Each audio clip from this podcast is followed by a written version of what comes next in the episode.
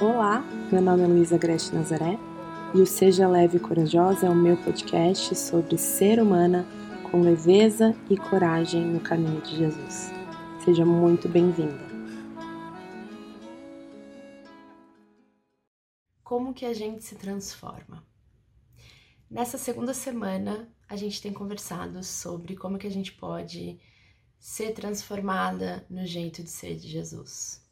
Ontem a gente viu que não é através da força da nossa vontade, mas é através da rendição da nossa vontade. A presença e poder do Espírito Santo de Jesus que está presente em nós e é o poder de querer realizar a vontade de Deus. Mas hoje eu queria ir um pouco além e pensar quais são os elementos que precisam ser transformados para que a gente possa cada dia ser mais parecida com Jesus. Você já tentou emagrecer? quem nunca, né? E quem nunca emagreceu e aí logo depois já voltou pro peso de antes? Por que, que será que isso acontece? Porque geralmente as nossas abordagens de transformação são mudar comportamentos, mas não os desejos do nosso coração, que é o centro de comando da nossa vontade. Nos transformar de verdade é difícil, Primeiro, porque a gente não está lidando somente com comportamentos ruins, mas com corações corrompidos, que só conseguem ser acessados e transformados realmente pelo Espírito Santo de Jesus. Mas a gente precisa colaborar com esse acesso, sondando o nosso coração e entregando tudo que tem nele para Deus. A gente só muda quando a gente muda de dentro para fora. Dificilmente uma mudança que é meramente de comportamento exterior consegue ser sustentada por muito tempo. Para que uma transformação de verdade aconteça, a gente precisa nos tornar novas, a partir da fonte da nossa vontade que impele as nossas ações exteriores. E onde mora essa fonte da nossa vontade? Numa perspectiva bíblica, a fonte da nossa vontade é o nosso coração. E é o nosso coração que a gente precisa permitir que o Espírito Santo acesse, sonde e transforma. Mas não é só as convicções que estão dentro do nosso coração, elas são formadas de uma maneira um pouco mais complexa. E a gente precisa entender todos os elementos que compõem o nosso funcionamento como ser humano para a gente entender o quão é, completa a nossa transformação tem que ser. Então eu quero trazer para você algumas perspectivas de antropologia bíblica, né? O que a Bíblia diz que nós somos, do que nós somos compostos. Logo nas primeiras páginas da Bíblia, a primeira palavra que a Bíblia usa para nos definir como seres humanos é alma. Logo que, Deus cria Adão, ele sopra fôlego de vida em Adão e diz que Adão se tornou uma alma vivente.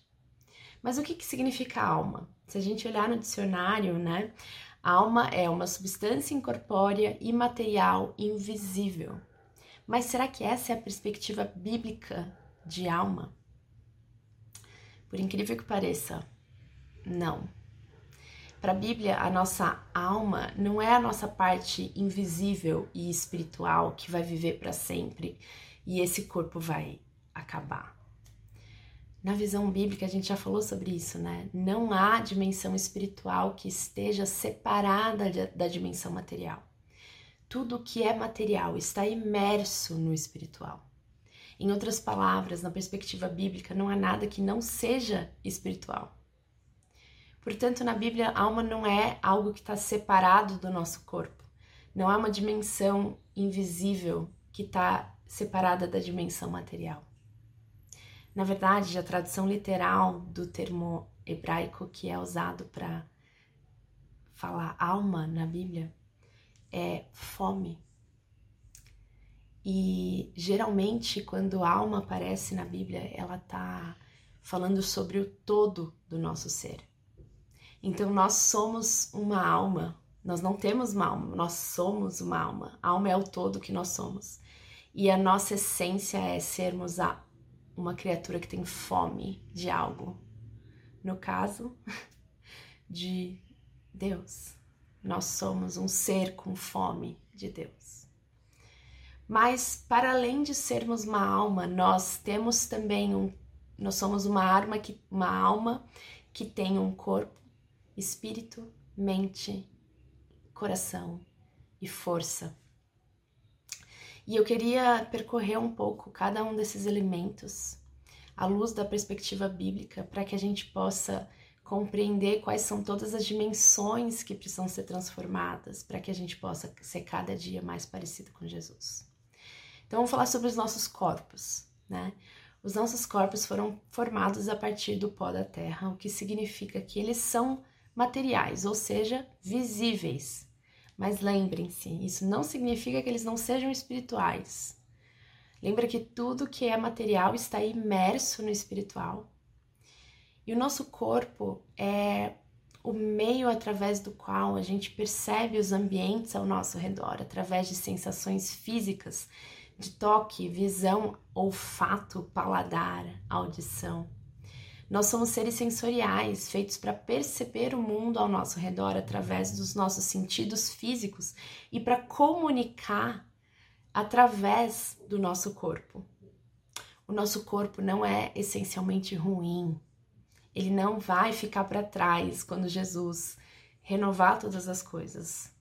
O nosso corpo, assim como a nossa mente, o nosso coração, todas as dimensões do nosso ser estão está corrompido pelo pecado mas ele é essencialmente bom, criado para que a gente possa habitar é, essa terra e usufruir dos, das sensações que o corpo nos dá. Para além disso, então, nós temos também o nosso espírito. E o espírito, ele é o fôlego de vida que Deus nos dá e que nos torna, que nos torna uma alma vivente. O espírito, sim, é aquela dimensão invisível que faz com que um ser esteja vivo. É a vida que Deus dá aos seres. Quando Deus toma o espírito, retira o espírito de alguém, ele está retirando o fôlego de vida dessa pessoa. Essa pessoa passa a não ser mais uma alma vivente. Para além disso, nós temos também a nossa mente, o nosso coração.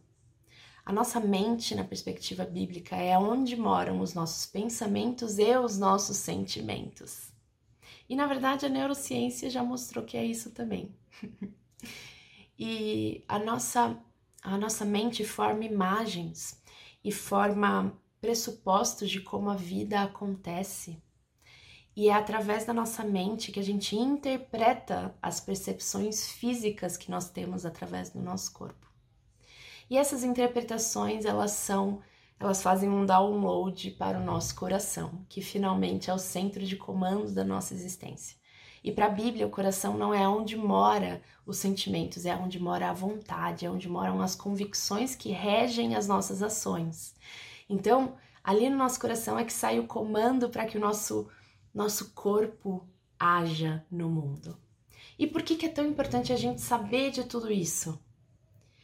Porque a gente precisa transformar todas essas dimensões. As nossas ações nascem do nosso coração, mas o que alimenta o nosso coração de convicções é a nossa mente. E o que entra na nossa mente entra através do nosso corpo, da nossa visão, da nossa audição, do nosso tato, do nosso paladar. Então, o caminho da transformação do espírito passa por deixá-lo, por render todas essas dimensões a ele e deixar que ele acesse as imagens, os pensamentos e sentimentos da nossa mente, os valores e convicções dos nossos corações, é, todos os atos que a gente faz com o nosso corpo e assim termos toda, todo o nosso ser renovado à luz da verdade de Jesus. E é justamente isso que a gente vai passar a fazer nos próximos dias. Na prática de hoje, eu quero que você medite especificamente sobre o que você tem dado de alimento para a tua alma, que tem influenciado as convicções que têm morado no seu coração. Eu espero que sejam dias de imensa transformação através do Espírito Santo. Seguimos juntas e até amanhã.